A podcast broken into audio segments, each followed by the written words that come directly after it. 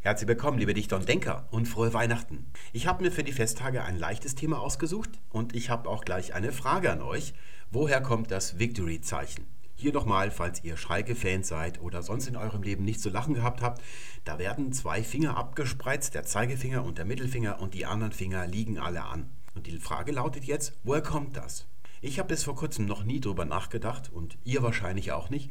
Aber dennoch glaube ich, dass wenn ich euch die Frage jetzt so stelle, dass ihr auf Anhieb eine Antwort parat habt.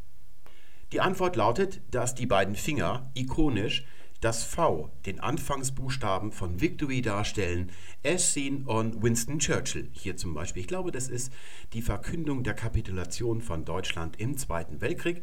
Da seht ihr in der Mitte, das ist nicht Uli Hoeneß auf dem Marienplatz, sondern es ist Winston Churchill in London wahrscheinlich. Und es ist eine Geste, die man auf vielen Fotos, auf denen er abgebildet ist, sehen kann. Hier sehen wir ihn nochmal von vorne. Das ist wahrscheinlich Downing Street Number 10. Und man sieht ihn deshalb so häufig mit dem Victory-Zeichen, weil sein Leben eigentlich eine Aneinanderreihung von Siegen gewesen ist.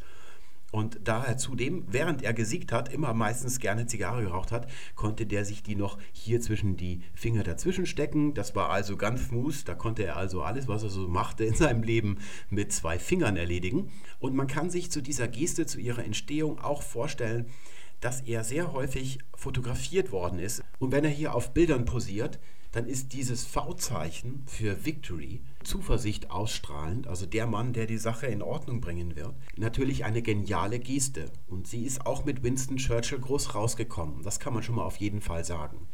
Das wäre so meine Antwort gewesen. Jedenfalls bis zum 4. Dezember. Da begab es sich, dass ich am Flughafen war und vor dem Gate rumlungerte. Ich bin immer sehr aufgeregt, wenn ich fliege, obwohl ich sehr häufig fliege. Ich kann dann also nichts lesen, wenn ich da so warte und ich bin auch immer schon drei Stunden vorher da und während das Flugzeug fliegt, schaue ich konstant die ganze Zeit aus dem Fenster. Dann stand ich da so und da sind ja häufig so, wo die Zeitungen und der Kaffeeautomat ist, daneben auch noch ein Fernseher und da plätscherte das ARD Morgenmagazin vor sich hin. Es war 8.30 Uhr und da kam eine Quizfrage, die so ein bisschen imitiert hat, wie Wer wird Millionär funktioniert. Also wir haben hier eine Frage. Aus welcher Sportart stammt das Victory-Zeichen? Und da war ich über die Frage schon mal verwundert, weil ich ja das Victory-Zeichen mit Winston Churchill irgendwie in Verbindung bringe. Und wir wissen ja, der konnte nur so alt werden, weil er nie Sport gemacht hat. Das habe ich mich also gefragt, was das hier soll. Und da kam auch schon die richtige Antwort. Ich kann mich an die falschen gar nicht mehr erinnern. Es ist leider so, dass es sich nicht in der Mediathek findet. Das wird so zerstückelt in einzelne Clips. Das ist so ein bisschen dämlich gemacht. Ich weiß nicht, ob sich die Leute wirklich diese einzelnen Clips nacheinander alle angucken. Und da ist eben genau diese Minute hier, wo das Quiz war, nicht dabei. Und so kann ich mich nur an die richtige Antwort dieses Quiz erinnern. Sie lautete Bogenschießen.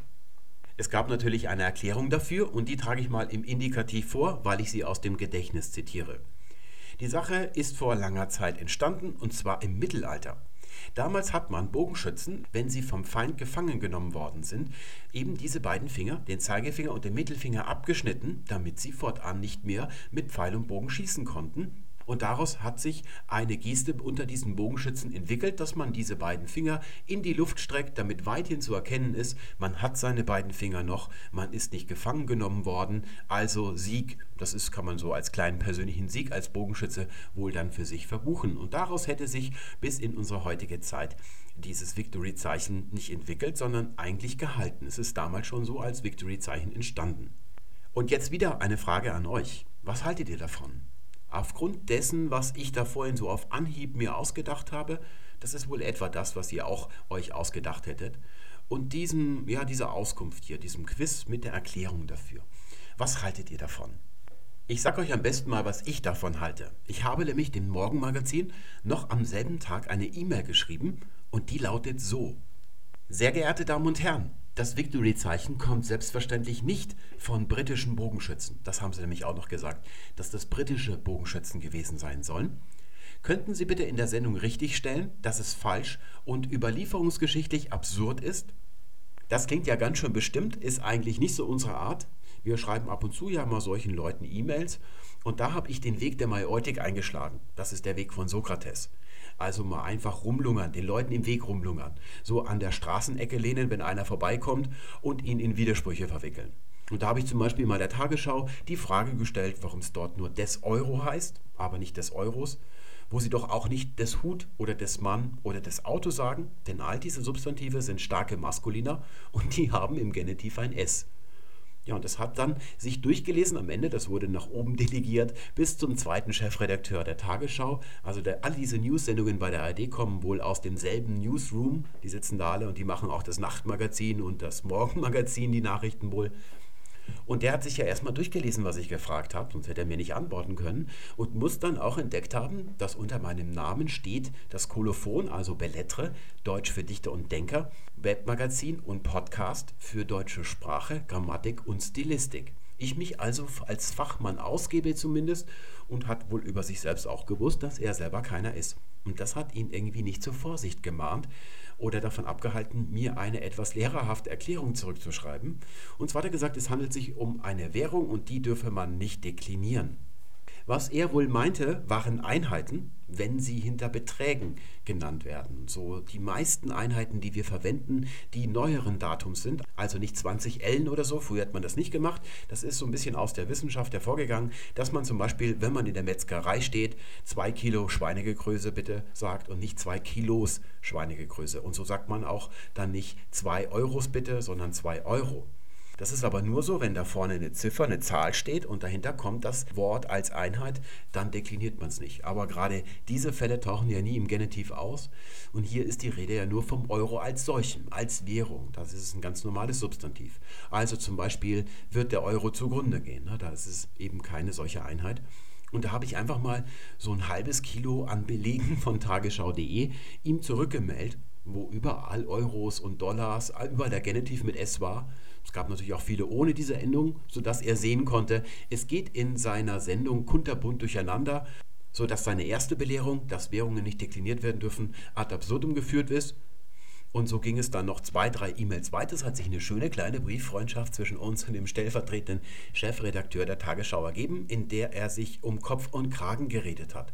Sodass ich mir gesagt habe, das ist vielleicht auch ein bisschen gemein, ihn dann so in der Sendung vorzuführen und habe das erstmal in einen Ordner abgeheftet obwohl das eigentlich ziemlich milde ist. Ne? Stellvertretender Chefredakteur der Tagesschau ist ein Job, wo man wissen muss, was man tut. Dieses Spiel wollte ich diesmal nicht spielen, so schön das ist. Ich habe mich für ein anderes entschieden. Ist also nicht so, dass ich das jetzt hier so klipp und klar geschrieben hätte, weil ich so aufgeregt gewesen wäre. Ich war also schon aufgeregt, weil ich ja, wie gesagt, am Gate stand. Und inzwischen war die Frau gekommen, die immer dann das Lämpchen einschaltet und sich hinter das Gate stellt. Und die sortiert dann immer 20 Minuten lang Zettel, obwohl alles ja computerisiert ist und ich nicht verstehe, welche Bedeutung diese Zettel haben. Und ich kann dann meistens meinen Blick nicht von dieser Frau und ihren Zetteln lösen oder an irgendwas anderes denken in dem Moment. Aber diesmal war es anders. Da war ich schon dabei, hier auf meinem Handy diese Nachricht an das Morgenmagazin zu schreiben. Und ich habe sie deshalb so klipp und klar formuliert, weil es sich hier ja um eine Information in einer Sachfrage handelt. Und wenn ich als Journalist feststelle, dass ich mich vertan habe, dann muss ich widerrufen.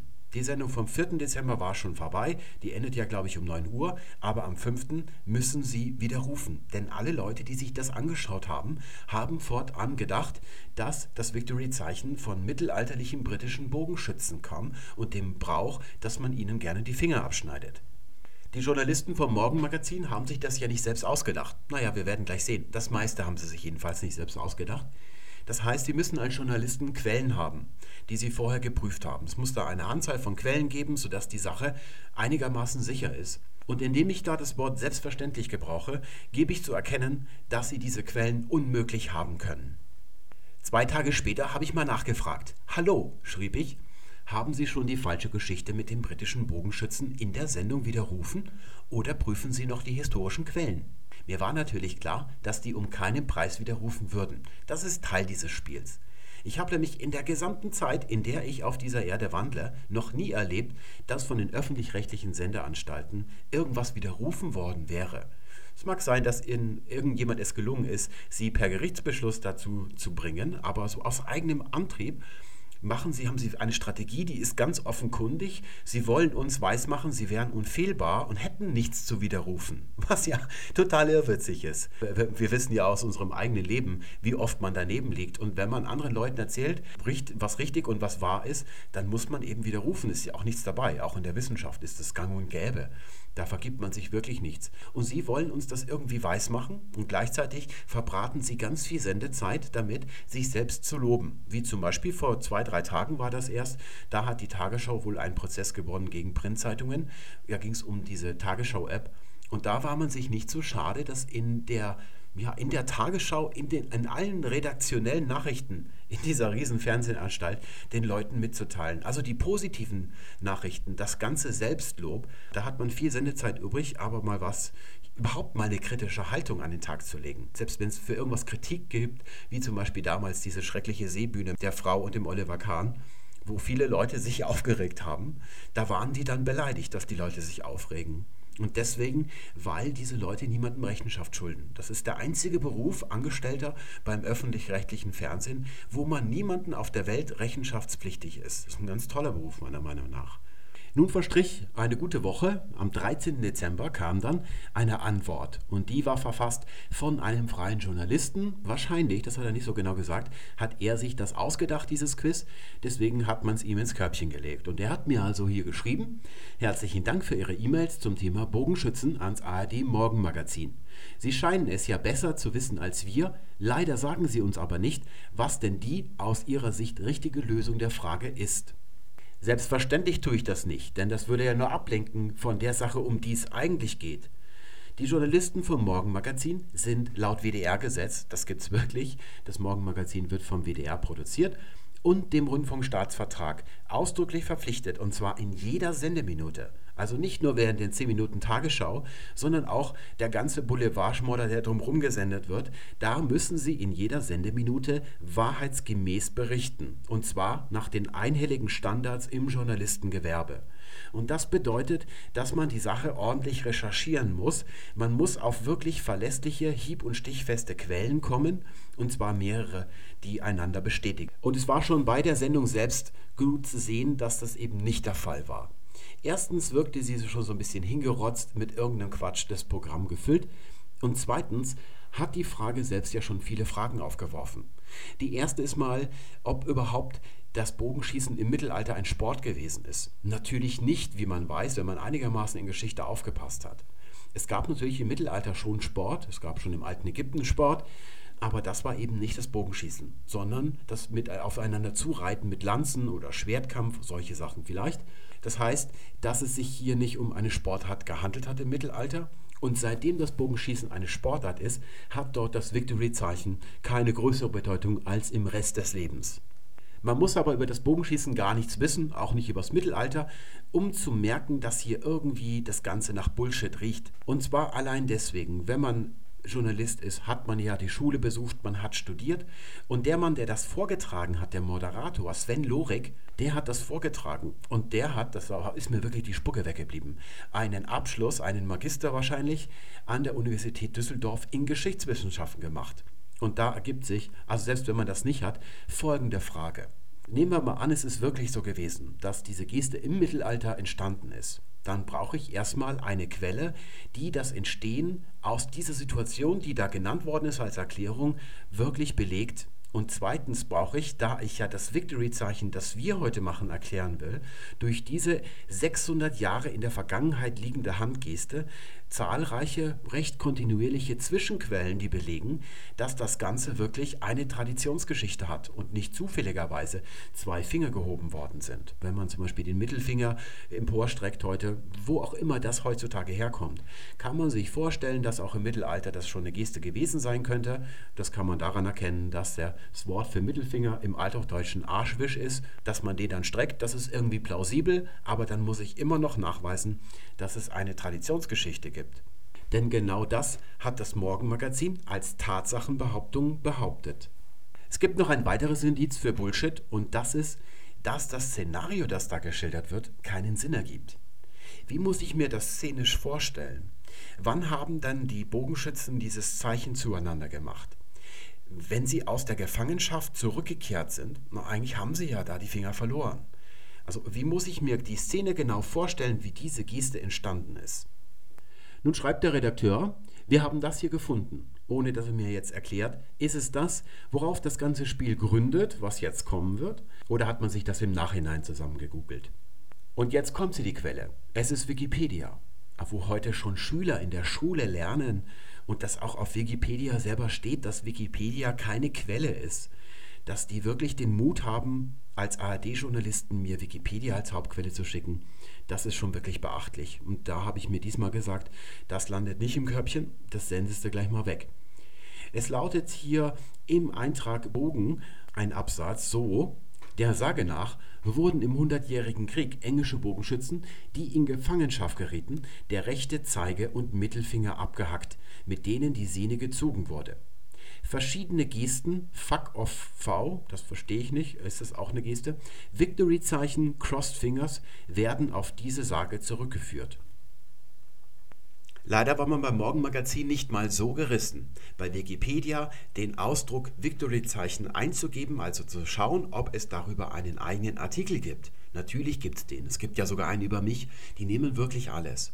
Und da wird alles erklärt, was Wikipedia so über das Victory-Zeichen zu sagen hat. Natürlich auch über die Herkunft. Es geht, die haben eine ähnliche Anschauung, wie wir sie auch haben. Das ist überall vernünftig, was Wikipedia zum Victory-Zeichen schreibt. Es kommt also nochmal dazu, dass man überhaupt Wikipedia als Primärquelle heranzieht. Dazu, dass man die Quelle dann auch noch falsch versteht. Also das ist dann schon wirklich das Äußerste, was man erreichen kann als schlechter Journalist. Wenn man das liest, was dort steht, auch vor allen Dingen im Englischen, da würde ich ja auch nachschlagen, wenn es heißt britische Bogenschützen. Vielleicht wissen da die englischen Wikipedia-Autoren noch ein bisschen mehr darüber. Schaut man natürlich auch da mal nach, wenn es schon so eine Schmalspurrecherche sein soll. Und man findet dort ausdrückliche Hinweise darauf, dass es sich nicht um die wahre Herkunft handelt. Selbst wenn man jetzt nicht in der Lage ist, aktiv Links oder Suchbegriffe irgendwo einzugeben, also nur wie ein Stein, der geworfen wird, auch gegen irgendwas zu stoßen, wie das hier, also ein Unterabschnitt im Artikel über Bogenwaffen, da steht der Sage nach. Und Sage ist das Gegenteil von einer Tatsache. Sagen haben auch grundsätzlich keinen wahren Kern, so spricht der Volksmund. Da darf man als Journalist oder als Wissenschaftler nicht von ausgehen. Da müsste man natürlich erstmal herausfinden, was ist das für eine Sage? Wer erzählt sie, seit wann wird sie erzählt und so weiter. Aber eigentlich reicht es schon, wenn hier Sage steht. Die schreiben das ja nicht, weil sie die Wörter Sage und Tatsache nicht auseinanderhalten können bei Wikipedia. Wenn die Sage schreiben und das da nicht steht, die würden ja Tatsache schreiben, wenn es Tatsachen gäbe oder wenn es Belege gäbe oder irgendwelche fachkundlichen Ansichten zu dieser Sache, dann hätten die das hingeschrieben bei Wikipedia. Das machen die nicht umsonst, dass die Sage sagen. Die zweite Quelle ist auch erstens nicht fachkundig und zweitens auch nicht unabhängig von der ersten. Das wäre ja eigentlich der Sinn einer unabhängigen zweiten Quelle.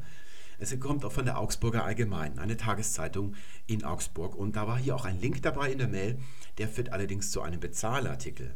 Und wenn man sich durchliest, was uns hier das Morgenmagazin in seiner Mail exzerpiert hat aus diesem Artikel bei der Allgemeinen, kommt man zu dem Eindruck, dass es nicht wert ist, etwas dafür zu bezahlen. Es heißt dort nämlich, einer anderen Theorie zufolge war es die Geste englischer Langbogenschützen gegenüber französischen Soldaten zur Zeit des Hundertjährigen Krieges und so weiter. Da sehen wir, es ist offenkundig eine Paraphrasierung dessen, was wir gerade bei Wikipedia gelesen haben. Eigentlich der gleiche Satzbau. Es kann auch ein anderer Klon gewesen sein. Die schwirren da so im Internet auf obskuren Seiten rum. Es ist ein recht großer Hoax mit sehr vielen Klonen. Überall findet man das und überall findet man keine richtigen Quellen. Das haben sie alle auch noch gemein, neben der gleichen Syntax. Und hier sehen wir, dass aus der Sage bei Wikipedia hat man wenigstens die richtigen Substantive verwendet. Da wird von einer Sage gesprochen, wenn an der Sache nichts dran ist. Und hier wird aus der Sage eine Theorie gemacht. Diese Texte sind also alle voneinander abgeschrieben. Das ist die Machart. Einer schreibt vom anderen ab und keiner fragt sich, ob das, was er da so abschreibt, überhaupt richtig ist. Aber es muss ja mal jemanden gegeben haben, der sich diese Lügengeschichte, bei Wikipedia sagt man dazu Sage, ausgedacht hat. Wieso ist er auf diese Langbogenschützen und den Hundertjährigen Krieg gekommen? Gibt es da irgendeinen Kern, den er da aufgegriffen hat? Wir machen jetzt den direkten Vergleich. Wir lesen uns durch, was die Augsburger Allgemeine hier alles so behauptet und dann springen wir mal in den Hundertjährigen Krieg und lesen uns die Quelle im Original durch, was sie behauptet. Einer anderen Theorie zufolge war es die Geste englischer Langbogenschützen gegenüber französischen Soldaten zur Zeit des Hundertjährigen Krieges, allerdings den Zeigefinger hinzugenommen. Eigentlich beschäftigt sich dieser Artikel, das kann man in diesem Link sehen, mit dem Mittelfinger von Per Steinbrück. Der hat ja im Wahlkampf uns den entgegengestreckt, dem Wähler, um damit seine Gunst zu gewinnen. Und damit beschäftigt sich dieser Artikel und subsumiert all diese mitteleuropäischen Handfingergesten unter einen Ursprung. Also die sollen alle aus einem Ursprung kommen, was sicherlich auch falsch ist. Ne? Und deswegen wird hier der Zeigefinger noch dazugenommen, weil jetzt über das Victory-Zeichen gesprochen wird. Sie signalisierten damit, dass sie den Franzosen entkommen waren. Den gefangenen Bogenschützen wurden der Zeige- und der Mittelfinger, die zum Bogenschießen notwendig sind, abgetrennt. Das klingt so, als wäre es 100 Jahre lang oder den ganzen 100-jährigen Krieg hindurch üblich gewesen, Bogenschützen die Finger abzuschneiden. Tatsächlich sprechen wir von einem einzigen Tag, nämlich dem 25. Oktober 1415. Ein kurzes Ereignis im Hundertjährigen Krieg, über den haben wir schon mal gesprochen. Damals ging es um den Prinzen von Wales, den dunklen oder schwarzen Ritter und sein Motto Ich dien, ist das walisisch oder ist es deutsch? Und ich kann mich gar nicht mehr so recht erinnern, was ich damals alles so gesagt habe oder wann das genau war. Das war, glaube ich, die Schlacht von Crécy. Das war eine andere berühmte Schlacht. Da ging das los mit diesen Bogenschützen. Und jetzt sind wir schon ja, ein, zwei Generationen später, ein anderer König, nämlich Heinrich V., Henry V. Hundertjähriger Krieg, das klingt ja, als wäre da sehr viel passiert und gäbe es sehr viel darüber zu sagen und es würde sich sehr verwickelt verhalten, aber eigentlich lässt sich dieser ganze hundertjährige Krieg mit einem Satz zusammenfassen. Die englischen Könige haben versucht, sich auf den französischen Thron zu setzen. Sie haben sich eingebildet, sie hätten ein Recht auf den französischen Thron. Das hatten sie natürlich nicht. Und der Hundertjährige Krieg handelt davon, dass sie das immer wieder versucht haben. Und zwar ein bisschen so eher äh, das wie eine Fußball-Weltmeisterschaft, also nicht 100 Jahre lang immer Artillerie, Feuer am Horizont zu hören, sondern ab und zu gab es mal so ein Spielchen und dann ist lange Zeit nichts passiert. Und so müssen wir uns das hier also auch vorstellen. Ein solches Ereignis ist diese Schlacht von Agincourt. Hier sehen wir einen jungen Mann, das ist Jean de Fèvre. Der hat im Alter von 17 Jahren etwa an dieser Schlacht teilgenommen. Er war eigentlich Höfling am burgundischen Königshof und er war Schiedsrichter von Hauptberuf bei Ritterturnieren. Also wenn zwei Ritter aufeinander zugeritten sind mit einer Lanze, wie ihr das so aus Filmchen kennt, dann hat der gesagt, wer der Gewinner ist. Und außerdem, ja, was man so eben als kriegswichtige Berufe gehabt hat im Mittelalter, war er auch noch Experte für Heraldik. Und der hat an dieser Schlacht teilgenommen, und zwar auf Seiten der Engländer. Deswegen habe ich ihn jetzt mal als Quelle genommen. Er hat eine Chronik geschrieben danach, die einen recht großen Zeitraum umfasst, aber auch ganz detailliert diese Schlacht von Agincourt schildert. So eine exakt beschriebene Schlacht, deswegen ist sie so wichtig für die Militär- oder Strategiegeschichte. Es gab noch zwei andere und die kannten einander auch und haben sich in ihren Texten aufeinander gestützt. Also sie haben Texte voneinander übernommen. Dann weiß man manchmal nicht, was hat der wirklich selbst erlebt, obwohl er teilgenommen hat und was hat er übernommen. Denn der, die Schlacht war dann nachher so chaotisch, dass man da schon mal leicht den Überblick verlieren konnte. Aber bei dem, worum es uns jetzt geht, äh, da ist er eigentlich fast alleine. Es gibt noch den Herrn Wavrin, äh, da findet sich auch fast ähnlich. Und ich habe ihn hier jetzt eben genommen, weil er auf Seiten der Engländer gestanden hat. Unser Jean schreibt, dass die beiden Heere schon am 24. aufeinander getroffen sind. Dort, wo sie irgendwie fast zufällig aufeinander getroffen sind, da hat sich dann auch der Ort der Schlacht ergeben. Das war so kein verabredeter Punkt. Man trifft sich dann da am 25 sondern die sind am 24. da aufeinander getroffen. Aber weil die Dunkelheit schon reinbrach, hat man sich auf den nächsten Tag geeinigt und hat dann den Abend noch zur freien Verfügung gehabt. Man also in Hörweite voneinander übernachtet und Heinrich V. hat den Abend genutzt, um eine flammende Rede zu halten vor seinem Herr. Wenn ihr Latein hattet, wisst ihr, dass man immer aufpassen muss, wenn es um solche flammenden Reden unmittelbar vor oder nach einer Schlacht geht. Die sind meistens erstunken und erlogen. Oder jedenfalls wurde nicht das gesagt, was dann nachher in den Geschichtsbüchern oder in den Annalen steht. Heinrich V. hat noch mal kurz rekapituliert, welche gerechten Gründe die Engländer antreiben zu dieser Schlacht. Ja, eigentlich sind sie nicht vorhanden gewesen. Auf dem französischen Thron hat ein Engländer nun mal nichts zu suchen. Und da der Fèvre hier auf englischer Seite war, war das wahrscheinlich so, dass er sich die Rede und was da gesagt worden ist, so ein bisschen ausgedacht. Es war wahrscheinlich ein bisschen martialischer, falls Heinrich V. zu seinen Soldaten geredet haben sollte. Und mit etwas Martialischem oder Antreiberischen endet er auch seine Rede. Also er hat sich einen Höhepunkt ausgesucht. Und das wollen wir uns jetzt mal durchlesen. Wir lesen jetzt also die alles entscheidende Primärquelle, im Original natürlich, also auf Mittelfranzösisch. Rezitieren werde ich es nicht, denn Mittelfranzösisch hat nicht so geklungen, wie Französisch heute klingt. Vor allem das, was wir so als typisch für Französisch empfinden, das hat es damals zum großen Teil eben noch nicht gegeben. Und wie das genau im Jahre 1415 ausgesprochen worden ist, das weiß ich jedenfalls nicht. Das ist sehr verwickelt, weil sich in jener Zeit viel ereignet in der Aussprache des Französischen. Deswegen werden wir es gleich mal übersetzen. Hier heißt es also, außerdem Ihnen, also seinen Soldaten, sagte er, also diese würde man heute sagen, das ist Imperfekt, also hier wurde das noch OIT statt AIT geschrieben, also dies wet wurde das wohl ausgesprochen. Also er sagte ihnen und er ermahnte sie, dass die Franzosen angekündigt hätten, also publik gemacht hätten, dass alle Bogenschützen, und zwar alle englischen Bogenschützen, Anglais, ja, steht da, das wird auch noch gesprochen, das Z, die gefangen genommen werden, heute sagt man PRI, also nur P-R-I-S, und da ist noch das N drin, das ist also vom Prendre nehmen, sie würden, und zwar ihnen, den gefangen genommenen Bogenschützen, Coppe, also abschneiden, die drei Finger de la main dextre, jetzt habe ich es doch auf Französisch vorgelesen, der rechten Hand. Jetzt fährt uns mit einem Schlag klar, warum diese Primärquellen nie bei diesen Hoax-Geschichten aufgeführt werden oder so äh, gar genannt werden, weil sie nicht zu dem passen, was die Lügengeschichte sagt. Es wird hier von drei Fingern gesprochen und deswegen kann es nichts mit dem Victory-Zeichen zu tun haben und auch nicht mit dem ausgestreckten Mittelfinger von Per Steinbrück.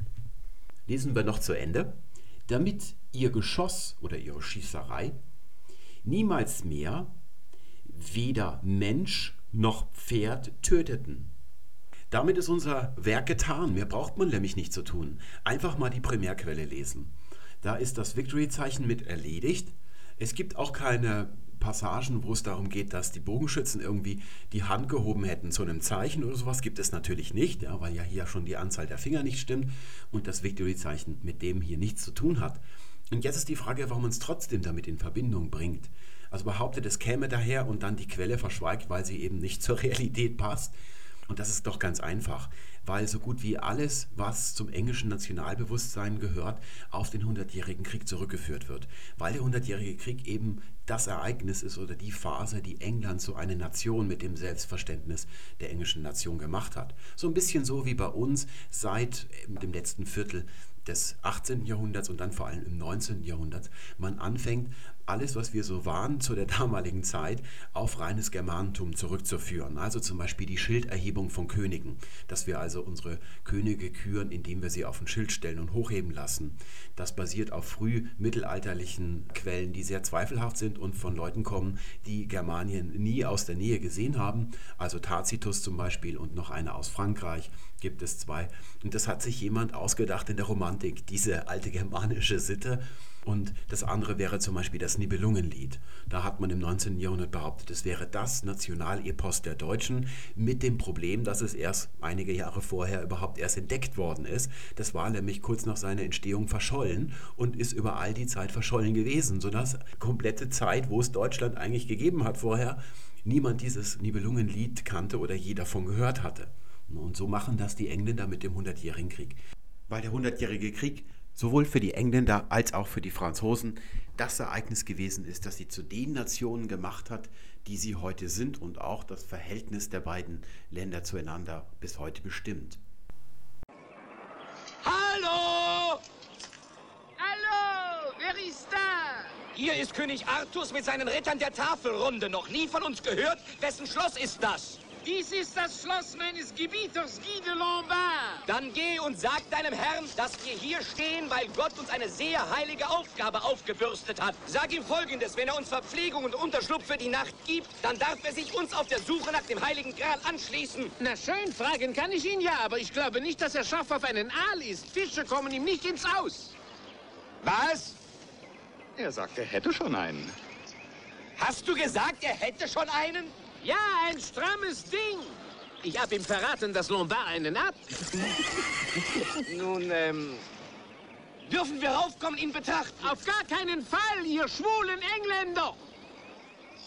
Und was seid ihr? Wir sind Franzosen. Woher hätte ich sonst diesen dämlichen Akzent? Wir wissen jetzt also, dass und warum diese Etymologie falsch ist. Das hatte man schon ahnen können, wenn man die Begründung sich angehört hat. Deswegen habe ich schon ganz selbstbewusst geschrieben, selbstverständlich nicht. Und dann ist es auch nicht verwunderlich, was man dann an richtigen, echten Quellen findet. Eben, dass da nichts ist, dass die Sache sich in Luft auflöst. Aber damit sind wir noch lange nicht fertig mit dem Morgenmagazin. Jetzt geht der Spaß erst richtig los. Denn das meiste, was das Morgenmagazin schreibt und das auch die Allgemeine da geschrieben hat aus Augsburg, das kommt gar nicht von diesem Internet-Hoax. Das habe ich nirgendwo gefunden. Das haben die sich selbst ausgedacht. Und um es klar zu formulieren, die Leute, die Redakteure von diesen beiden journalistischen Angeboten, haben sich hingesetzt und genau gewusst, was sie getan haben. Sie haben absichtlich was zusammengelogen, von dem sie wussten, dass es nirgendwo aus irgendwelchen verlässlichen Quellen kommt und haben es ihren Zuschauern oder Lesern als Tatsache verkauft. Wer das macht, hat im Journalismus nichts verloren. Das ist der völlig falsche Beruf. Ich bin jetzt natürlich auch nicht so naiv, dass ich nicht wüsste, dass das nicht ständig vorkommt. Der Journalismus ist ein Massenberuf, ja, so genau wie unter Klempnern und Rechtsanwälten. Das sind auch die meisten Versager, das ist mir auch klar. Aber man darf sich eben nicht erwischen lassen. Wenn das passiert, ist man erledigt. Fangen wir mal mit dem Morgenmagazin an. Hier seht ihr die Frage. Ihr habt ja vorhin gesehen, was da als Quelle in Wikipedia angeführt wird. Auch wenn der Artikel über Bogen als Waffe geht, wird dort nicht vom modernen Bogenschießen oder einer Sportart gesprochen. Aber dennoch ist das hier eine Sportfrage. Die Nieten waren so Tischtennis oder was, das waren also andere Sportarten, das ist jetzt nicht wichtig. Und da wird hier das nochmal zusätzlich, obwohl man diese Quelle bei Wikipedia schon nicht überprüft hat, wird es nochmal weitergelogen, ganz bewusst. Die sitzen am Schreibtisch und wissen, sie lügen sich etwas zusammen, was nichts mit dem, was sie da gelesen haben, zu tun hat, und werden das später so senden als Tatsache und ihre Zuschauer werden denken, es wäre das Produkt von Geschichtsforschung. Das ist das, was die Leute vom Morgenmagazin gemacht haben. Sie haben das nochmal zusätzlich ins völlig, in, in, in eine ganz andere falsche Richtung dann verkehrt und eine Sportfrage daraus gemacht als wenn das Bogenschießen eine Sportart damals gewesen wäre und als gäbe es irgendeine Verbindung zum heutigen Bogenschießen als Sportart und als hätte das Victory-Zeichen dort irgendeine besondere Funktion. Machen wir mal weiter. Das ist das, was wir vorhin von der Augsburger Allgemeinen gelesen haben. Und hier unten sind Auslassungspunkte.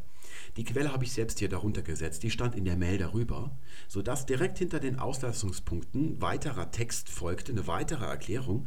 Und ich nicht genau weiß jetzt mit Sicherheit, ist das noch Augsburger Allgemeine oder hat sich das der Redakteur selber als Belehrung für mich ausgedacht? Ich gehe jetzt mal davon aus, dass das von dem Redakteur kommt, vom Morgenmagazin weil hier oben in dem Augsburger Zitat schon der geschichtliche Rahmen gesteckt wird. Und wenn wir uns jetzt hier ansehen, was hinter den Auslassungspunkten kommt, sehen wir, dass nochmal der geschichtliche Rahmen gesteckt wird. Der Ursprung dafür, heißt es nämlich, liegt bei den mittelalterlichen Bogenschützen. Wurde ein feindliches Heer besiegt, so wollte und konnte man die Soldaten nicht alle töten. Man brauchte sie ja noch für die Feldarbeiten in den nun neu eroberten Gebieten. Also wurden dem besiegten Bogenschützen einfach die Finger zum Halten der Sehne abgehackt, also der Bogensehne, so entstellt konnte man nie wieder einen Bogen spannen. Durch das Zeigen der Hand und dem Spielen mit den Fingern wurde auf dem Schlachtfeld dem Gegner gezeigt, dass man selber noch die Finger hatte und verhöhnte ihn somit. Da ist man wirklich sprachlos. Ich weiß nicht, wie viel ihr über das Mittelalter oder den Hundertjährigen Krieg wisst, aber was hier steht, ist so katastrophal, also dass erwachsene Menschen sowas schreiben. Also wenn man entweder hat man ja, weiß man, dass man nichts weiß über das Mittelalter, dann schreibt man ja auch nichts darüber oder belehrt andere Leute, was im Mittelalter gewesen ist. Oder man hat irgendwie Ahnung vom Mittelalter, dann frage ich mich, wie man so einen Quatsch hier schreiben kann. Hier steht tatsächlich, man brauchte sie ja noch für die Feldarbeiten in den nun neu eroberten Gebieten, um Gottes Willen das ist ja Lebensraum im Osten, aber ich meine, selbst Hitler hat ja nicht die deutschen Wehrmachtssoldaten in Polen oder irgendwo in Russland äh, die Felder umgraben lassen, also das neu besiedeln lassen. Das ist so absurd zu dem, was jetzt mit der Schlacht von Agincourt, was sich wirklich ereignet hat. Also ich gebe mal ein kleines Gleichnis. Stellt euch vor, im kommenden Jahr 2014 reist Jogi Löw mit dem ganzen Trost der deutschen Nationalmannschaft nach Brasilien. Da werden dann eigene Spiele ausgetragen, wie sie vor kurzem ausgelost worden sind. Und wenn ihr da euch für interessiert, habt ihr wahrscheinlich auch während der Auflösung noch ausgerechnet mit so einem Stochastikbäumchen, wann werden wir gegen Italien antreten und habt da wahrscheinlich auch festgestellt, dass wir so Viertel- oder Halbfinale wieder gegen Italien spielen werden. Und egal wie dieses Spiel dann wirklich ausgeht, das Ergebnis das wird von jedem auf der Welt anerkannt. Also das ist eine Tatsache dann das Ergebnis. Die Deutschen fahren dann eben nach Hause oder bleiben weiterhin dabei und auch alle anderen Länder, auch die Italiener, die akzeptieren dieses Ergebnis. Es ist nicht so, dass die Italiener in Italien dann in ihre Autos steigen, vorher noch Spaten in den Kofferraum reinladen, nach Deutschland fahren, weil Deutschland verloren hat gegen Italien, dann hier das Land in Besitz nehmen und anfangen es umzugraben. So absurd ist das, was hier steht. Also hier schreibt wirklich jemand, der über Geschichte gar nichts weiß und der auch weiß, dass er nichts darüber weiß. Das muss er ja wissen. Und dennoch schreibt er so einen Unsinn. Entweder in der Augsburgen Allgemein oder es ist der Typ vom Morgenmagazin. Das weiß ich nicht. Dem traue ich es ehrlich gesagt auch zu damit ihr messen könnt, was für Typen da an den Redaktionsschreibtischen sitzen, wie gewissenlos die sich solche Sachen zusammenlügen, ohne irgendwas nachzuprüfen und wie unfähig sie dabei sind, habe ich hier mal eine Powergrafik aufgesetzt. Das ist nämlich die Schlacht von Agincourt. Die werden wir jetzt noch mal kurz nachstellen zum Abschluss, weil wir da sofort erkennen können, wenn ich euch erzähle, was da geschehen ist, wie absurd das ist, was da gerade geschrieben worden war, was wir da gerade gelesen haben. Wir sehen unten in Blau die Franzosen, Les Bleus, und oben sehen wir die Engländer. Die habe ich mal farblich aufgeteilt.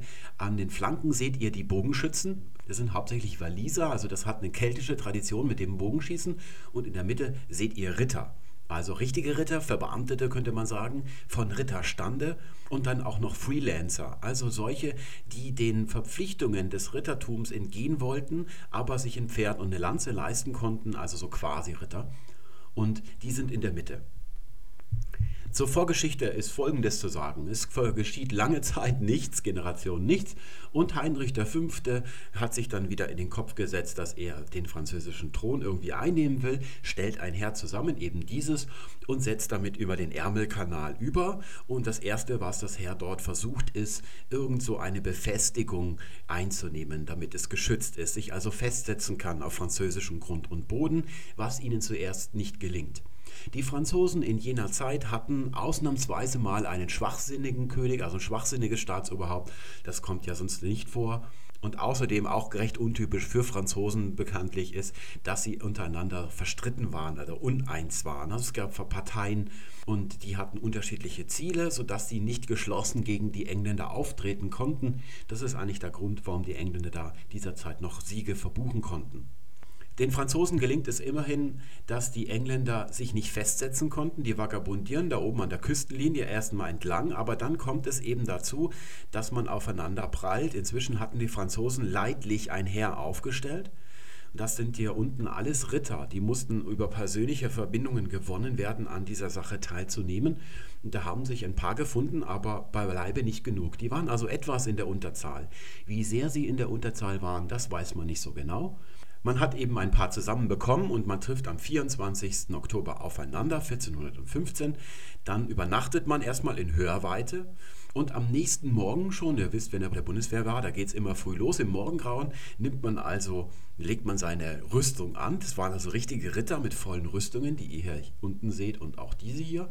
Da nimmt man also erstmal Aufstellung schon früh im Morgengrauen und dann verstricht der ganze Vormittag damit, dass man erstmal, wie das unter zivilisierten Menschen üblich ist, nochmal letzte Gespräche führt, die dann aber scheitern, weil es ja hier um fundamentale Ziele geht. Also wer wird Frankreich regieren, Franzosen oder Engländer? kam natürlich zu keinem Ergebnis und dann trennte man sich wieder. Und sehr so gegen Mittag hat man dann nochmal richtig die Schlachtordnung aufgenommen und die sah eben so aus, dass hier in der Mitte die Ritter standen bei den Engländern und die Bogenschützen waren hier an der Flanke aufgestellt. Auch die Franzosen hatten Bogenschützen, die habe ich hier aber nicht eingezeichnet. Es waren erstens weniger, das ist ja eben gerade das, was die Engländer als Weiterentwicklung der Militärtaktik sich ausgedacht hatten, schon Jahrzehnte zuvor, dass man eben auf Bogenschützen setzt. Und zweitens haben die französischen Bogenschützen eigentlich mit der Sache nicht viel zu tun gehabt. Also werden auch kaum genannt in den Quellen, sodass wir hier nur die Ritter hier unten haben, also diese beiden Parteien gegeneinander. Die beiden Phalanxen nehmen erstmal in großer Reichweite voneinander Stellung auf, einen Kilometer oder so, also so, dass sich eigentlich nichts ereignen kann erstmal. Es müsste jetzt die beiden Phalanxen sich aufeinander zubewegen und genau das ist nicht passiert. Und nach einiger Zeit ist es dem Henry zu bunt geworden. Er gibt seinen eigenen Leuten den Befehl vorzurücken was man damals durchaus als taktischen Nachteil angesehen hat. Denn die Bogenschützen hier, die waren ja unbewaffnet bis auf ihren Bogen. Das war ihre einzige wirkliche taktische Waffe. Sie hatten noch einen Dolch, der kommt später noch ins Spiel, aber den haben sie eigentlich nur gebraucht, um ihre Tomaten in der Freizeit zu schneiden. Und dann hatten sie als Schutz, damit die Ritter nicht einfach hier in diese Flanken reinreiten konnten und alles platt machen konnten mit ihren Pferden, hatten sie jeweils jeder einen Pfosten, der war angespitzt an einem Ende und am anderen hat man ihn so schräg in den Boden eingegraben. Der stand dann also so, dass man, wenn man als Ritter da reingeritten ist, ist man aufgespießt worden. Den mussten die jetzt erstmal ausgraben und in dem Moment sind sie ungeschützt. Da liefen die da also mit ihrem Pfosten unterm Arm ein Stück weit nach vorne und haben den wieder eingegraben. Und diese Phase der Bewegung haben die Franzosen in ihrer Unentschlossenheit verstreichen lassen. Inzwischen waren schon so viele Stunden vergangen, das ist also hier der aktuelle Stand, dass die Franzosen schon den Wein und den Käse ausgepackt hatten und erstmal sich in Grüppchen zum Picknick eingefunden hatten. Die haben das damals also alles recht locker gesehen. Und die haben das verstreichen lassen, die konnten also weiter vorne, hier in der Mitte von so einer seitlichen Begrünung von zwei Seiten, das war also hier ein Feld, wo Bauern was angepflanzt hatten, aber es war ja schon Oktober, da hatten die schon gemäht, also es war eine plane Fläche, hat sich deshalb als Schlachtfeld geeignet. Und hier an der Seite war eine Außenlinie, eine natürliche, sodass das Ganze hier so ein bisschen zusammengedrängt werden würde. Das hat der Henry offensichtlich erkannt und er gibt jetzt den Befehl vorzurücken und im Nachhinein ist das die Entscheidung schon. Das hat man damals von den Beteiligten in dem Moment niemand geahnt, aber im Nachhinein kann man das sicher sagen. Die haben jetzt also ihre Befestigung wieder eingegraben, hier die Bogenschützen, und fangen jetzt an, das ist also hier auf der rechten Seite dargestellt, in hohen Bogen zu schießen, und zwar auf die Ritter hier. Die hatten zwar Rüstungen, auch die Pferde, aber dennoch warten sie Seeschlitze und andere ungeschützte Bereiche. Die werden jetzt durch die Bogenschützen, das ist ihre Hauptaufgabe, dazu gebracht, dass die sich in Bewegung setzen. Und das tut jetzt die vorderste Reihe der Franzosen, seht ihr hier. Die rennen jetzt auf ihren Pferden und da seht ihr hier haben sie die Lanzen, reiten die jetzt nach vorne. Die Bogenschützen standen wirklich so eng, wie ich das dargestellt habe in meiner Power-Grafik. Das heißt, die hinteren Reihen, alles was nicht ganz vorne war, konnte nur Pfeile in hohem Bogen verschießen und hatten dann keine Pfeile mehr. Die hatten insgesamt, jeder Bogenschütze, so 60 bis 80 Pfeile. Die haben sie vor sich hingelegt. Die hatten so Köcher, die sie so aufgefaltet haben, die lagen vor ihnen. Erstens, weil damals niemand auf die Idee gekommen ist, dass man sich die Dinge auch auf dem Rücken schnallen könnte. Und zweitens, weil die die sofort brauchten. Die haben 10 Pfeile pro Minute abgeschossen. Das heißt, sie hatten eigentlich, bevor es richtig losgegangen ist, schon keine Pfeile mehr und waren damit schon erledigt für den Rest der Schlacht. Die wurde zwischen den Lanzenrittern hier ausgetragen. Und nur die vorderste Reihe, das ist jetzt die zweite Phase, ehe noch die erste Garnitur von französischen Rittern eintrifft, die schießt jetzt gerade Pfeile auf die Franzosen, während die auf die englischen Ritter zureiten. Und die Franzosen haben vorher ihre Lanzen ein Stück gekürzt aus Erwägungsgründen, die wir heute nicht mehr so nachvollziehen können. Sie haben sich einen Vorteil daraus versprochen. Die Engländer haben das nicht gemacht. Und jetzt passiert, was passieren musste. Erstens werden durch diese äußere Begrenzung und diese schießenden Bogenschützen die Franzosen hier schon zusammengedrängt und die sind auf richtigen Hengsten geritten. Die waren nicht so leicht zu kontrollieren. Dann hatten die schwere Rüstungen. Daran waren sie zwar gewohnt, aber jetzt konzentriert sich das hier auf der Mitte. Einige stolpern schon über ihre eigenen Füße und dann am Ende, die hier ankommen, werden von etwas längeren englischen Lanzen, werden die vom Pferd geschmissen, sodass die erste Garnitur hier schon mal auf dem Boden landet. Die zweite folgt hintendrein. Die sieht zwar, die ersten liegen schon am Boden unter ihren eigenen Pferden, aber man kann so schnell nicht anhalten, also landet auch die zweite Garnitur. Und jetzt geht das Ganze weiter. Und die, da jetzt hier nicht unter dem Pferd erschlagen worden sind, die fangen jetzt an mit dem Schwert hier vorne sozusagen zu kämpfen. Während in der Mitte ritterlich gekämpft wird mit dem Schwert im Nahkampf, geschieht an den Flanken folgendes. Die Ritter, die hier straucheln vom Pferd gefallen sind, die werden attackiert von den Bogenschützen. Die hatten ihre Pfeile schon längst abgeschossen, also eigentlich müssten sie Däumchen drehen. Aber sie fangen an, durch ihre Schutzstangen hier durchzutänzeln und mit ihren Dolchen einzelne Ritter hier zu massakrieren an der Seite. Einige schleppen sie sogar ins Grün rüber und fangen an, die anzuzünden und solche Sachen. Das sind nach damaligem Verständnis Kriegsverbrechen. Die Ritter waren damals zwar nicht so ritterlich, wie wir sie uns heute vorstellen, aber das hat man nicht gemacht, das hat sich nicht gehört. Edward, der da irgendwo, ich weiß nicht, wo er sich genau aufgehalten hat, also der ist nicht die ganze Zeit hinten geblieben, der sieht sich das eine Zeit lang mit an, weil aus seiner Perspektive fast bis zum Ende der Schlacht nicht klar war, ob er sie gewinnen würde. Von oben betrachtet ist das sicher so. Da sieht man sofort, dass die Franzosen sich in einen Nachteil hineinmanövriert haben, aus dem sie nicht mehr rauskommen. Aber aus seiner Sicht ist das lange ganz ungewiss, vor allem weil aus den uneinigen Franzosen, da kommen also einige Ritter erst im Nachhinein am Schlachtfeld an, die kamen verspätet und reiten dann gleich durch, bis auf die Schlachtreihe zu. Da gab es also einige Haudegen, die da gleich reingefahren sind. Und Henry wusste nicht, wie viele kommen da vielleicht noch und was ist hier überall. Ah, das ist also schon eine recht weite Breite gewesen. Was ist da so alles los? Und er sieht sich das eine Zeit lang mit an, aber nachher machen sollen die damit aufhören, die Bogenschützen. Das ist also ein Kriegsverbrechen und das, was wir vorhin bei Jean Lefebvre gelesen haben, das könnte durchaus auch so sein, dass er sich das erst im Nachhinein ausgedacht hat, um diesen Bogenschützen irgendeine Rechtfertigung zu geben. Auf keinen Fall ist es möglich, dass ein Ritter in seiner Ritterrüstung, nachdem er vom Pferd gefallen ist, durch diese Schutzstangen durchtänzelt zu den Bogenschützen. Die konnten sich da frei durchbewegen, weil sie hatten ja nicht mal Schuhe am Leib oder trugen Kleidung. Wie die alten Kelten haben die in alter Tradition eigentlich mit freiem Oberkörper wahrscheinlich sogar gekämpft. Die konnten das machen, also die waren nicht zu erreichen für die Ritter hinter ihren Schutzstangen. Und natürlich hätten das die Franzosen nicht gemacht, weil sie nichts gewonnen hätten. Denn was zu gewinnen war, war entweder, dass man im ritterlichen Schwertkampf einen anderen erstochen hat oder dass man ihn gefangen nehmen konnte, also ein Ritter den anderen. Man hat nur Ritter gefangen genommen, weil die ja aus gutem Hause waren, so als persönlichen Gefangenen, und den musste man nachher wieder freikaufen. Da hat man dann also noch Geld für gekriegt. Die Schlacht endet dann irgendwann. Auf Seiten der Engländer sind etwa 100 gefallen, auf der Seite der Franzosen waren es ein bisschen mehr. Das war also eine vernichtende Niederlage für die Franzosen und die wurde akzeptiert. Das ist also völlig absurd, dass hier so eine Mannschaft, die auf dem Bauernfeld draufpasst, der wird sich schon gewundert haben, der Bauer am nächsten Tag, wenn er sein Feld gesehen hat, dass die dann nach irgendwelche Gebiete kontrollieren oder mit Graben anfangen. Also das ist ja völlig irrwitzig. Das ist auch erst eine Erscheinung, dass man Land einnimmt durch Krieg. Naja, vielleicht noch Napoleon, aber sonst eigentlich erst im 20. Jahrhundert.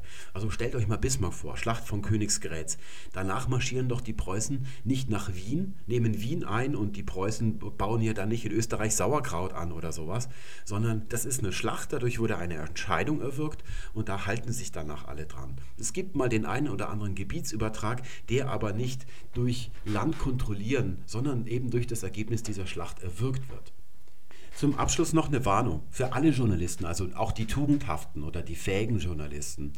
Es gibt eine Erscheinung, die man sehr häufig sieht, wenn ich so normale Journalistenartikel lese über zum Beispiel wissenschaftliche Erkenntnisse neue da hat man so die Tendenz als Journalist, dass man so das Wesentliche, was so an Daten aus der Wissenschaft rauskommt, dass man es in eine gute Story packen will. Also so Fleisch dazu packt. Und da wird es häufig dann ganz falsch. Das kann man sehr häufig beobachten. Ich kann natürlich den Drang verstehen, dass man eine gute Story erzählen will. Aber dadurch wird es eben sehr häufig falsch und das sollte man lieber nicht machen.